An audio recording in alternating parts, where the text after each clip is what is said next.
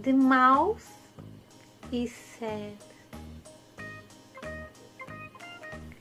The mouse is sad. Can't leave. Want to play with friends. His mother won't let him go.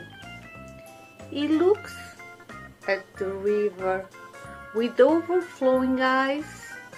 Tears fall down of his sad look. Keep in memories long hours of play. Now he feels trapped behind a barrier. With dropping ears and whiskers, a sad muzzle is just a child, the poor little mouth.